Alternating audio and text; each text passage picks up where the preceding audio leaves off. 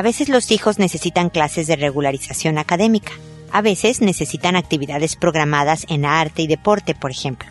¿Cuáles son algunos criterios a considerar en este tema? No te pierdas este episodio. Esto es Pregúntale a Mónica.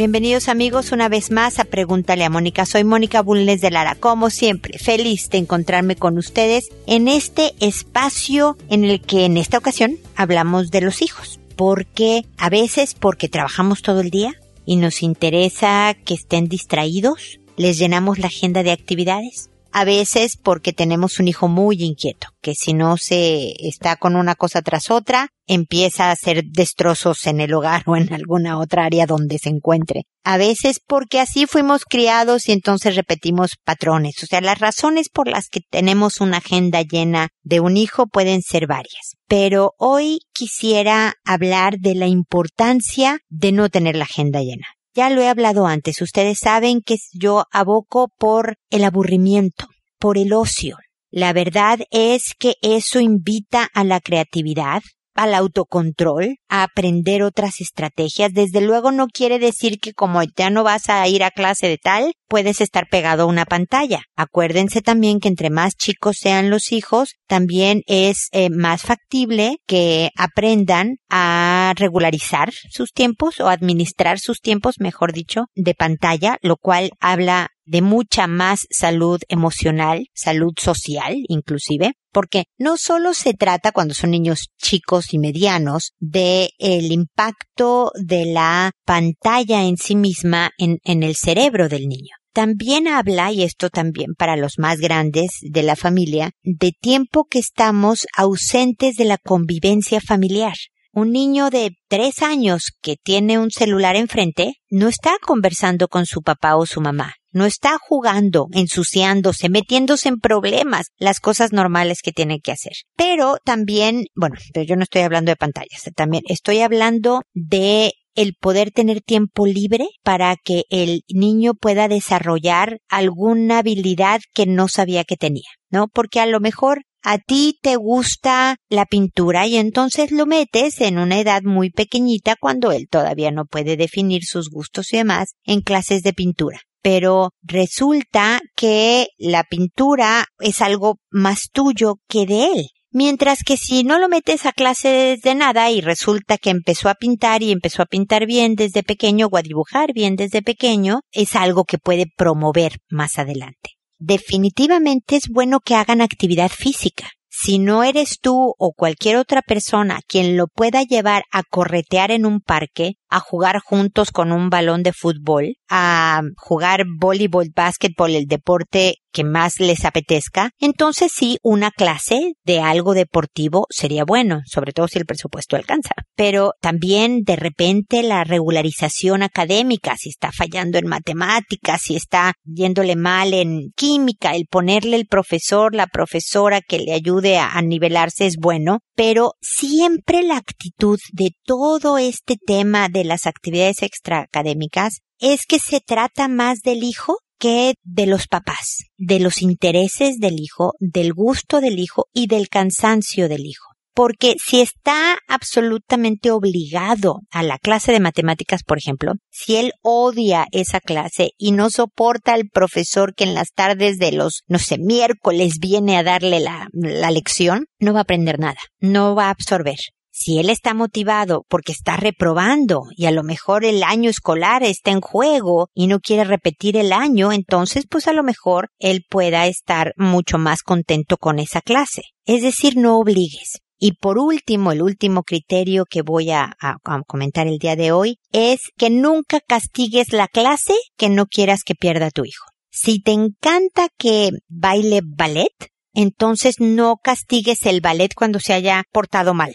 Si tu hijo hizo algo malo y tiene que quitársele un privilegio, quítale otro. No algo que tú sepas que a lo mejor esa es la única hora de la semana en que hace deporte o se mueve. Entonces no se la quites porque es sano. Pero además es algo artístico que a ti te gusta que él tenga. Entonces no se la quites porque es una beta artística, ¿no? Que no se alimenta tanto en muchas casas y demás. Busca otros puntos de, de castigo, digamos, o de privilegio eliminado porque una regla se rompió. ¿Me explico? Entonces, den lugar al den lugar a que haya oportunidad para desarrollar actividades propias del niño. Úsense con sabiduría de acuerdo a las necesidades académicas o físicas del niño. Definitivamente un niño inquieto requiere de más actividades que alguien que es un poco menos intranquilo. Y desde luego siempre con una llegada cercana, positiva, abierta, que invite al niño a, a, querer hacer las actividades que tenga que hacer, muchas, pocas, las del área que sea, cuando es obligación, cuando es lo tienes que hacer, como es posible que cuando es desde el reto, el regaño, el castigo y demás, las cosas no funcionan bien. Bueno, este es nada más el comentario inicial que siempre hago en el programa, en esta ocasión sobre las actividades extra académicas. Espero que les sea útil y ahora me dispongo a responder a sus correos que me han llegado, que como saben lo hago por orden de llegada, que a todo mundo le cambio el nombre para asegurar el anonimato, que además me llegan de todas partes del mundo. Ya he recibido hasta de Nueva Zelanda, imagínense ustedes, pues de España, de toda Latinoamérica, de la parte de Estados Unidos donde se hable español, en todo lugar del mundo donde haya algún latino o hispanoparlante que oiga el programa, me llegan correos. Así que nadie sabe quién eres, es totalmente anónimo, que lo hago por audio y no por correo para alcanzar a más gente, que lo hago por orden de llegada, así que les agradezco y de verdad aprecio su paciencia y comprensión de que esta es la estructura del programa, porque siempre contesto, pero me tardo alrededor de un mes en responder a sus consultas que cuando contesto le mando un correo a la persona que le contesté diciéndole en qué episodio salió mi respuesta y qué nombre le puse a esta persona. Así que bueno, esas son más o menos las reglas del juego. Ahora me dispongo a responder sus consultas y hoy empiezo con Daría, que me dice, buenas tardes. Mi problema es que todas las parejas que he tenido han estado comprometidas, y aún sabiendo eso, me involucro más de la cuenta es como que ingenuamente pienso que dejarán a sus parejas para estar conmigo. Siempre han sido personas de menor nivel sociocultural. Cuando he tenido la opción de estar con alguien soltero, le busco todos los peros y al final termino alejando a esa persona. Es como que busco la aprobación pensando que dejarán a sus parejas por estar conmigo y nunca ha pasado. Nunca he sido capaz de cortar ese tipo de relación. Siempre ha sido porque ellos terminan porque sus parejas se dieron cuenta del engaño. La última relación que tuve fue mucho más larga y cuando la esposa se enteró de todo, él simplemente me dejó de hablar. Quiero poder cambiar esa situación, pero no sé cómo. Pero siento que necesito ayuda. Estaré atenta a una respuesta y orientación para mejorar. Muchas gracias. Gracias a ti, Daría, y me da mucho gusto saber que ya te cansaste de ser plato de segunda mesa porque al escoger a alguien que ya está comprometido, eres la segunda de la lista. Me da mucho gusto que quieras ser prioridad para alguien, ser la primera de la lista, estar con alguien que no cargue tantas maletas como una esposa presente, ¿no? Y que además cuides el concepto que tienes de ti misma, porque pues tú no quieres ser el motivo, porque tú querías a esta persona, de desbaratar a una familia es diferente que tú conozcas a alguien que ya venía con la familia desbaratada, alguien que es divorciado y ojalá de varios años y que empieces una relación. Pero tú no fuiste el motivo del rompimiento. De verdad, eso tiene un impacto también en el concepto que tienes de ti misma y es bueno, todo lo que me estás diciendo es muy bueno. Lo que sigue Daría no va a ser fácil, porque lo que me dices es que quieres cambiar esta situación, pero no sabes cómo. Yo creo que sí sabes cómo, pero que no estás dispuesta a pagar ese precio. Es como bajar de peso, querer bajar de peso. Sabemos perfecto qué tenemos que hacer.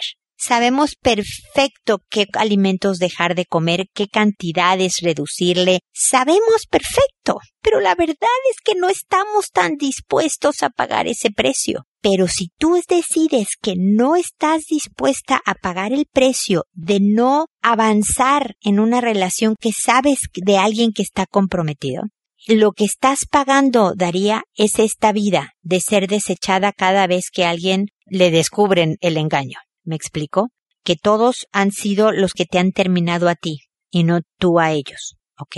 Yo creo que te ayudaría, no sé cómo esté tu presupuesto, te ayudaría ir a un proceso psicológico porque aquí sí hay algo para aprender de ti. Aquí hay una razón por la que tú boicoteas tus relaciones de pareja. Porque perdóname, el desechar a los solteros, el involucrarte con personas comprometidas que sabes que va, es una relación frágil y por lo tanto de corta duración y demás, pareciera que no quieres la intimidad, que no quieres la cercanía, no intimidad de sexo, sino intimidad en cuanto a que te conozcan íntimamente, como si sintieras, mi querida Daría, que si alguien te descubriera al 100%, que te conociera completa, no le vas a gustar.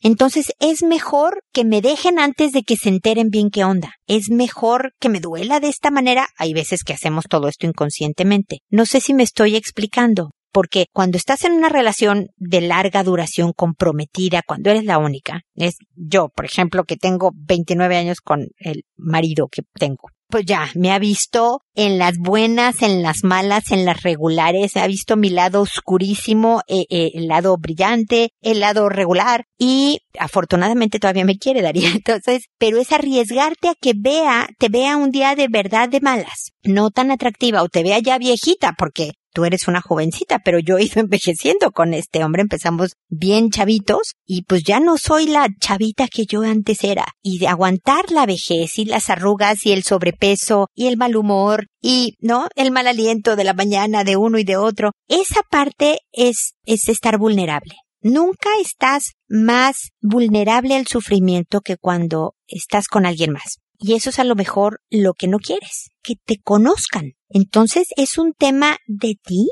Te pregunto, Daría. ¿Es un tema de que dices, no, no quiero a alguien que sí se vaya a quedar conmigo? ¿O porque yo no me considero una persona tan firme como para poder ser fiel, por ejemplo, a alguien para siempre? Aquí hay algo más que explorar. Pero si no tienes presupuesto, no quieres ir a un psicólogo a ver qué está pasando, cuál es, porque lo que me dice son síntomas, ¿no? La raíz del problema es otro. Pero si me dices, a ver, yo sí quiero que esto ya acabe, quiero cambiar la situación de siempre estar con comprometidos, te voy a, a, a decir algo. Uno conoce a alguien que nos gusta y hay muchas personas que nos pueden gustar. Yo he visto hombres muy guapos durante toda mi vida, sigo viendo, ¿no? Y luego he visto hombres muy agradables durante toda mi vida, que si yo alimentara y diera pie y le respondiera al teléfono, ¿no? Si le hubiera respondido al teléfono, si le hubiera respondido un mensaje, si, si yo hubiera seguido el juego, poco a poco me involucraría más de la cuenta, como tú misma dices. Porque no es de que se vieron y boom, estaban en la cama. Hay pasos que se siguen para terminar absolutamente enamorada de alguien. Y uno puede frenar estos enamoramientos si estás atenta. Entonces, hay veces que es mejor verte un poco seca. Si lo que necesitas es que el casado te vea como inaccesible, pues ser seca y cortante un poco, educada sí, pero cortante un poco para dejar claro que no hay ninguna posibilidad de que tú te prestes a nada con esa persona. ¿Me explico? Y así te vas a, a, librar de muchos dolores. Pero también, mi querida Daría, vas a estar un rato sola y vas a tener que apostarle por el soltero. Y aquí estoy para que pelotemos juntas los peros que le pongas al soltero. Porque si los solteros tienen pero, no te quiero decir los casados, qué peros con mayúscula tienen, ¿me explico? Entonces todo tiene un precio, Daría. Pero creo que el precio del mejor concepto que tengas de ti misma, de estar orgullosa de quién eres y cómo manejas las cosas, y el precio de construirte la vida justo la que quieres, vale la pena en cuanto a los sinsabores que pueda tener la otra opción. Espero de verdad que sigamos en contacto para acompañarte en todo este proceso, ¿ok? Vuélveme a escribir, querida Daría. Luego está Elin, que me dice, ¿cómo trabajar con el desapego y expectativas de amor de pareja cuando no se dan como esperábamos? Hijo, Elin, tu pregunta es cortita, pero la respuesta tienen de aquí hasta el año 3000 para que yo les conteste porque de esto se trata la verdadera buena relación de pareja, de sobrevivir la desilusión de la expectativa, de ser lo suficientemente fuerte, ¿será? ¿O sabia, será? Para poder aceptar lo que no va a ser y apreciar, todavía más difícil, lo que es. Porque todas las parejas, Ellen, todas te van a desilusionar todas vas a tener ciertas expectativas. Ah, yo pensé que él se iba a acordar de nuestro aniversario. Ah, yo creí que él haría lo que yo siempre hago. Yo siempre me disculpo. Yo pensé que él también se disculparía siempre. Yo creí que eh, iba a ser lindo y, y amoroso con sus papás enfrente. ¿no? Y en unas va a salir victoriosa la pareja y en otras va a reprobar, pero con plumón rojo. Y hay que trabajar con dulzura y amor, Ellen. He trabajado más de 30 años, porque como le decía hace un poquito a Daría, que soy viejita. Entonces tengo más de 30 años de estar trabajando con, con parejas. Además, como viste también, soy casada desde hace muchos años. Y esta parte, y además tengo 13 años, déjame decirte, Eli, grabando un programa en donde hablo de cómo llevar una buena relación de pareja. No es fácil. Hay unas cosas que se nos dan muy fáciles y hay otras que nos cuestan mucho trabajo. Pero cuando haces el trabajo es como educar bien a los hijos. Siempre les he dicho que es más difícil ser buen papá que ser mal papá, porque el mal papá le da la galleta al hijo cuando quiere, le compra el regalo que quiere para evitarte el berrinche y demás. Nada más que cuando fuiste buen papá, te libras de muchos problemas en la adolescencia y en la vida adulta de tus hijos. Lo mismo pasa con tu matrimonio. Si haces bien las cosas, de verdad te vienen muchísimos años de mucha felicidad.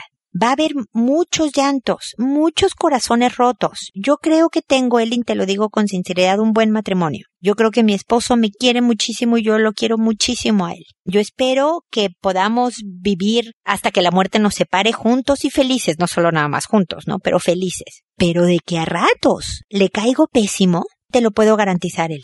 De que a ratos yo lo quiero estrangular, te lo garantizo. De que me ha lastimado, de que yo lo he lastimado a él, de que lo decepciono porque no tengo ciertas características de personalidad o de, ¿no? De físicas, inclusive que a él le gustaría que yo tuviera, o él a mí, es, es la vida real. Pero lo que sí hago, Elin, y es cuando tú me dices cómo trabajo en el desapego, es que me concentro en ver todo lo que sí es este hombre porque yo estoy convencida también de que todos somos buenas personas, que el mínimo de la población es gente mala, pero la gran mayoría somos gente decente, que hemos tenido traumas y problemas y tenemos defectos unos más grandes que otros y demás. Pero si tú estás con alguien que es bueno, pero que tiene unos defectos que te caen pésimos, bueno, enfócate en lo bueno y trata de trabajar en el defecto, pero no en el yo te gano no en el yo tengo razón, sino en a ver, tú eres así, yo Sasa, ¿cómo le hacemos para dejar de discutir sobre esto? ¿Qué se te ocurre que podemos hacer? Hay veces que el poder hacer es dejar de dar lata, ¿no? Dejar de decirle, ay, ¿por qué no eres de esta manera? Ay, ¿por qué no eres así? Sino el callarte, ¿no? Por ejemplo, mi marido es muy ordenado, sumamente ordenado. Y yo en mi escritorio yo trabajo desde mi casa. En, aquí en la casa tengo un lado del escritorio que siempre tiene papeles. No tantos, ¿eh? No muchos papeles, pero tiene papeles. Porque son pendientes que no quiero guardar porque si no se me olvida hacerlos. Y yo sé que muchos años de, al principio de nuestro matrimonio, él como que se enojaba. Y él sí como que me decía, oye, ¿y si quitas tus papeles? ¿No? Y ahora amablemente no me dice nada. La verdad es que yo creo que se resignó a decir, sabes que no hay caso con esa mujer, ya, tiró la toalla.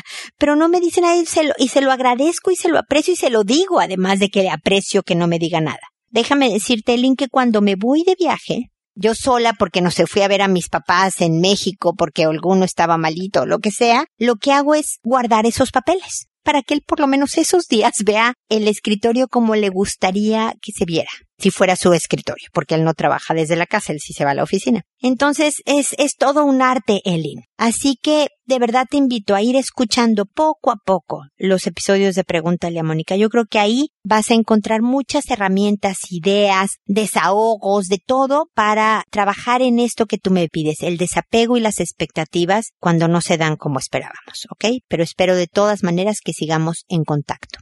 Luego está Fabia, que me dice ahora, hola, usted ya respondió mi primera pregunta y me encantó. Muchas gracias, Fabia. Tengo otra pregunta. En este momento no tengo comunicación con mis padres. El motivo es que mi padre no se ha interesado nunca por mí y tampoco me busca y por ende siento que no le interesa tampoco conocer a sus nietos. Por otro lado, con mi mamá es algo diferente. Ella es ciega. Desde pequeña me usó como sus ojos, pero me malusó. Cometió muchas tonterías y me enteré de cosas que no se debería de enterar ninguna niña. Mis papás tenían un juego de engañarse. Mi mamá engañó y manipuló a mi papá y luego a mis 13 años mi papá le engañó y se fue de la casa dejando a mis hermanos y a mí. Ella quiso vengarse de mi padre encamándose con el hombre del pasado, pero quedó embarazada, o se dejó embarazar, no sé. Luego me manipuló para conseguir que la mujer de mi papá y a él nos llevaran de viaje para molestar a la mujer, etc. Imagínese si tuviera la vista buena. Uf. Bueno, mi madre era mi amiga mi enemiga, mi confidente, mi todo. Soy solitaria, no tengo amigas ni amigos. Entonces confié en ella. Hace cuatro años aproximadamente respondí muchas preguntas que ella me hacía de un chico que me gustaba, que de hecho me enamoré. Nunca había sentido algo así por un chico y ella me preguntaba cosas íntimas y yo le contaba. Hasta que un día me entero que ella está inventando cosas horribles de mí a ese chico, que yo era una cualquiera y combinaba mentiras con verdad en sus historias. Todo esto diciéndole a mi chico que ella estaba sola, que nadie la quería. Le lloraba contándole sus historias y que él, al igual que ella, estaba solo, necesitado y que ella podía darle todo lo que él pidiera hasta que lo llamó una noche, lo esperó con ropa muy sexy y le habló al oído y ese chico accedió a acostarse con ella. Los dos terminamos esa noche nuestra relación porque mi madre nos llamó por teléfono por separado y tejió una red de manipulación muy bien hecha y le hicimos caso para terminar sin darnos cuenta. Pero yo estaba embarazada. En resumen pasaron muchas cosas, tantas que no caben aquí. Decidí casarme con el mismo chico. Él se la jugó, es mi esposo, tengo otro bebé de él y lo perdoné y somos una familia. Mi madre se fue al sur bien lejos. Ha sido difícil para nosotros superar esto. Dañó a muchas personas más, pero somos felices. A pesar de todo, creo que ganó el amor. Ahora lo tomamos con humor, pero hay días que aún me duele. Sé que fue un 50% y 50% de culpa y yo igual me equivoqué, solo que quedé muy alerta. No quiero ser engañada de nuevo, tampoco ser celosa. ¿Consejo? Ay, qué vida la tuya, Fabia. De verdad deberías considerar escribir un libro, si quieres, cambiando nombres así como si fuera una historia ficticia, pero la tuya no es una historia común. No sabes cuánto lamento que no tuviste buenos papás, Fabia, porque eso es cierto, no tuviste buenos papás. Tu papá te abandonó, te dejaron a ti y a tus hermanos sola con una mujer bastante emproblemada, porque como dices tú, qué bárbara, tu mamá sin ver debe de ser una mujer muy inteligente, muy brillante para manipular de esa manera. Muchas veces las grandes mentes criminales son gente muy inteligente, desafortunadamente, que usan su poder para el mal. Pero tú hiciste ya esta hermosa familia tienes a tu esposo y tienes dos hijos increíbles, ¿no? O dos hijas, ya no me acuerdo. ¿Qué decía tu correo? Tienes, tienes otra, otro bebé, nada más me dices otro bebé. Pero bueno, el caso es que una forma de que de verdad gane el amor y de mantener esta relación fuerte y firme y demás es no actuar en los días en que te duele. ¿Me explico? Es decir, si a tú tienes un mal día y te acuerdas de cómo tu marido pues se acostó con tu mamá porque fue manipulado, por las razones que tú quieras, se acostó con tu mamá, y tú vas ahí a ese lugar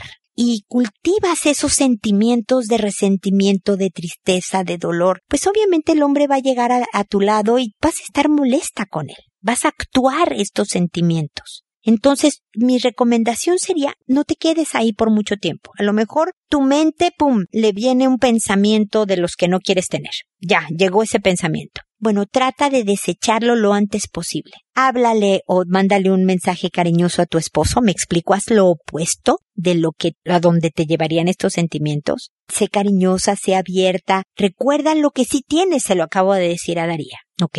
Desecha lo que ya no es y lo que, fue por producto de una persona bien enferma, bien complicada. Qué bueno que tu mamá se fue al sur, que está lejos. Sí debes de tenerla muy, muy dosificada, muy lejos, emocional y físicamente hablando, porque se ve que es tóxica y tú no quieres infectarte a ti o a tu familia de esa toxicidad. No sé cómo sea tu papá, Tu papá a lo mejor como papá no fue muy bueno, a lo mejor sea mejor abuelo que padre, no lo sé. Podrías analizar esa opción para ver si tus hijas pueden gozar de un abuelo tal vez. Tal vez me digas tú, no, no quiero. Francamente, Mónica, si iba a ser mejor abuelo, perdió su oportunidad al ser mal padre, ni hablar. Ese es tu derecho pero lo que sí es que cuida como si fuera de cristal muy fino tu matrimonio y con tu marido.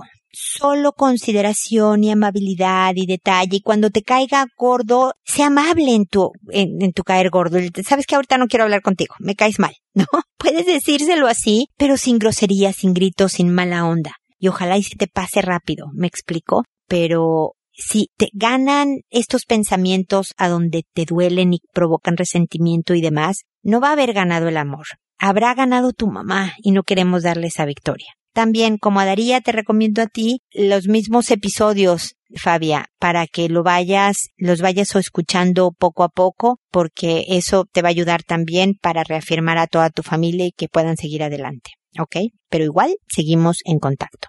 Gael es ahora el que me dice, hola Mónica, mi pregunta es acerca de la mujer. Llevo cinco años sin pareja y no tengo suerte en el amor. No sé qué ofrecer a una mujer, qué necesidades tiene, qué busca en una potencial pareja, de qué se te queja en tus terapias, qué le gusta. Soy un chico poco atractivo. Espero me puedan dar un consejo, una guía, orientación, herramientas. Muchas gracias, Mónica, a la espera de tu respuesta. ¿Sabes? Me preguntas el secreto de la vida. Para los hombres es siempre complicado conocernos, Gael, porque lo tengo que decir, señoras, lo siento. Nosotras somos más complicadas que ustedes. Pero sí queremos definitivamente respeto. Y queremos atención, Gael. Nos cae bien el que nos hagan reír, el sentido del humor. Siempre es muy atractivo el sentido del humor. Lo físico, ustedes los señores, estoy siendo ya sé, muy sexista me dirían mis hijos, ¿no? Pero estadísticamente voy a hablar. Ustedes son más de la vista. Ustedes van más por lo físico. Nosotras, ni nos importa, tampoco somos ciegas, definitivamente, pero no pesa tanto si el hombre es un tipazo, como decimos en México. Mi papá siempre me ha dicho que el que yo esté con mi marido es la prueba fehaciente de que el amor es ciego, porque mi papá dice que mi marido no es muy atractivo. Yo difiero, a mí me parece muy atractivo, pero a lo mejor efectivamente a ojos más objetivos no sea muy guapo, yo lo veo muy guapo. ¿Eso hace el amor, Gael? que de repente alguien te va a ver guapo. Y si no te va a ver guapo, te va a ver varonil, que es aún mejor. Yo prefiero a alguien más que un bonito, prefiero alguien atractivo, que se refiere a, no sé, a esta personalidad sobre todo tú habrás visto, hay muchísimos actores de cine y de televisión y todo eso que no son tan guapos, pero que es su personalidad la que dices, ay carambas, qué hombre, ¿no? Cada mujer necesita cosas diferentes, Gael, pero si tú eres divertido, si eres atento, si escuchas, si eres, eh, me voy a poner muy siglo XXI, totalmente igualitario, ¿no? De que nada de machismos y estas cosas del siglo antepasado.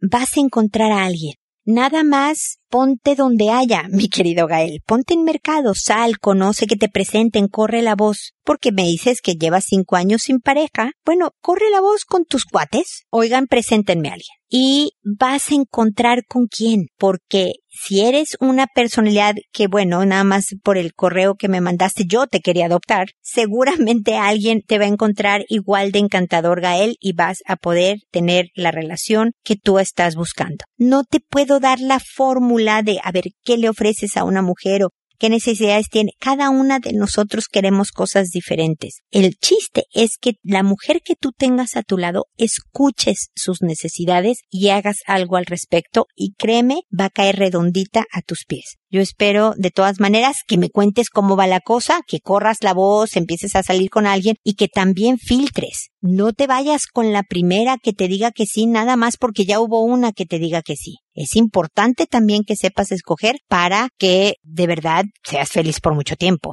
porque el que te diga que sí va a durar un rato el, entusiasmo y luego la realidad va a llegar. Entonces es bueno que, que también seas tú el que evalúe, no solo ellas a ti, sino tú también a ellas. ¿Ok? Espero que sigamos en contacto. Humberta ahora me dice, estimada, esperando se encuentre muy bien. Le escribo ya que me encuentro en una situación difícil con mi hijo de 20 años que cursa el tercer año de la universidad. Y está pasando por un proceso angustioso de identidad con respecto a lo que está estudiando. Ha sido muy estudioso, está con beca. Este semestre está con muchas inseguridades debido a la alta exigencia de la universidad y de la alta exigencia de sí mismo. Está físicamente muy delgado y ha presentado crisis de angustia detectado por su psicólogo. Lo ve desde hace dos meses. Nosotros con mi esposo le conversamos y lo alentamos a seguir, pero sus miedos e inseguridades están muy altas. Es un joven que ha trabajado para la Iglesia Católica hace ya seis años, actividad que dejó por los estudios, pero de igual forma sigue ligado a la religión asistiendo a otra iglesia. A ver, Huberta, lamento que tu hijo la esté pasando mal. La verdad es que eso le pasa a muchas personas que son altamente exigentes consigo mismas, porque eh, no se permiten el fracaso, no se permiten el bajar el ritmo y cuando no están a la altura de sus expectativas se supercritican. Entonces, claro, es una demanda física y emocional bien importante y por lo tanto no me sorprende que esté delgado. Yo espero que ahora que lleva más de dos meses en el psicólogo empieces a ver cambios. Los cambios no son de la noche a la mañana, porque este grado de ansiedad de tu hijo que le ha provocado no solo las crisis, sino también este problema, eh, ¿cómo le llamas tu proceso de, de identidad y demás? Es algo que lleva en su personalidad. No es la universidad, es porque él es así. Y lo más importante de toda esta experiencia es que él aprenda a manejarse mejor. No le va a pasar nada en su vida futura si, por ejemplo, congela un año de universidad y toma cursos y hace otra, y se toma un respiro o un semestre, a lo mejor no un año, pero un semestre, un respiro para agarrar fuerzas, para poder aprender a manejar su personalidad de la mejor manera, para reenfocarse, no en otra carrera, en la misma, pero como que agarrar pila. Porque si ya con estos tres años el hombre está a punto de colapsar, o si no es que ya colapsó, si ya tiene crisis de angustia, vale la pena frenar. Créeme que ahorita tiene 20, a los 46 Nadie le va a estar diciendo, oye, ¿cómo es posible que a los 20 hayas, te hayas tomado un semestre? ¿Para qué lo hiciste?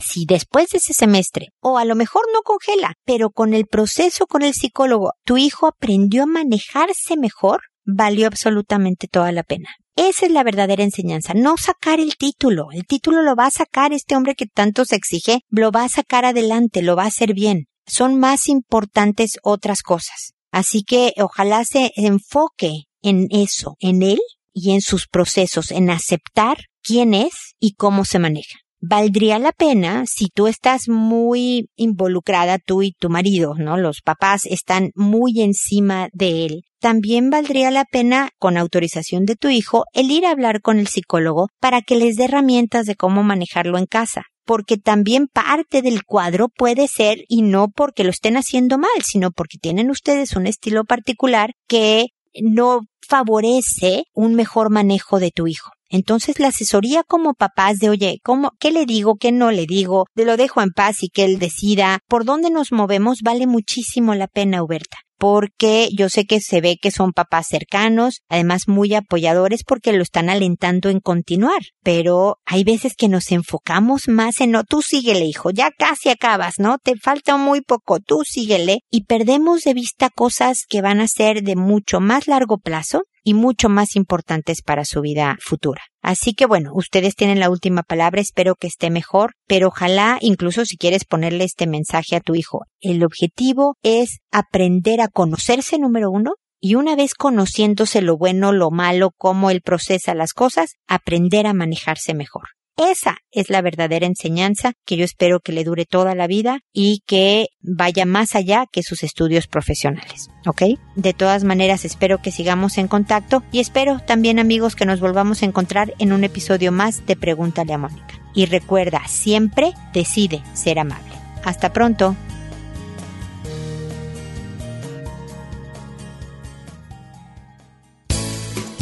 ¿Problemas en tus relaciones? No te preocupes, manda tu caso, juntos encontraremos la solución. www.preguntaleamónica.com Recuerda que tu familia es lo más importante.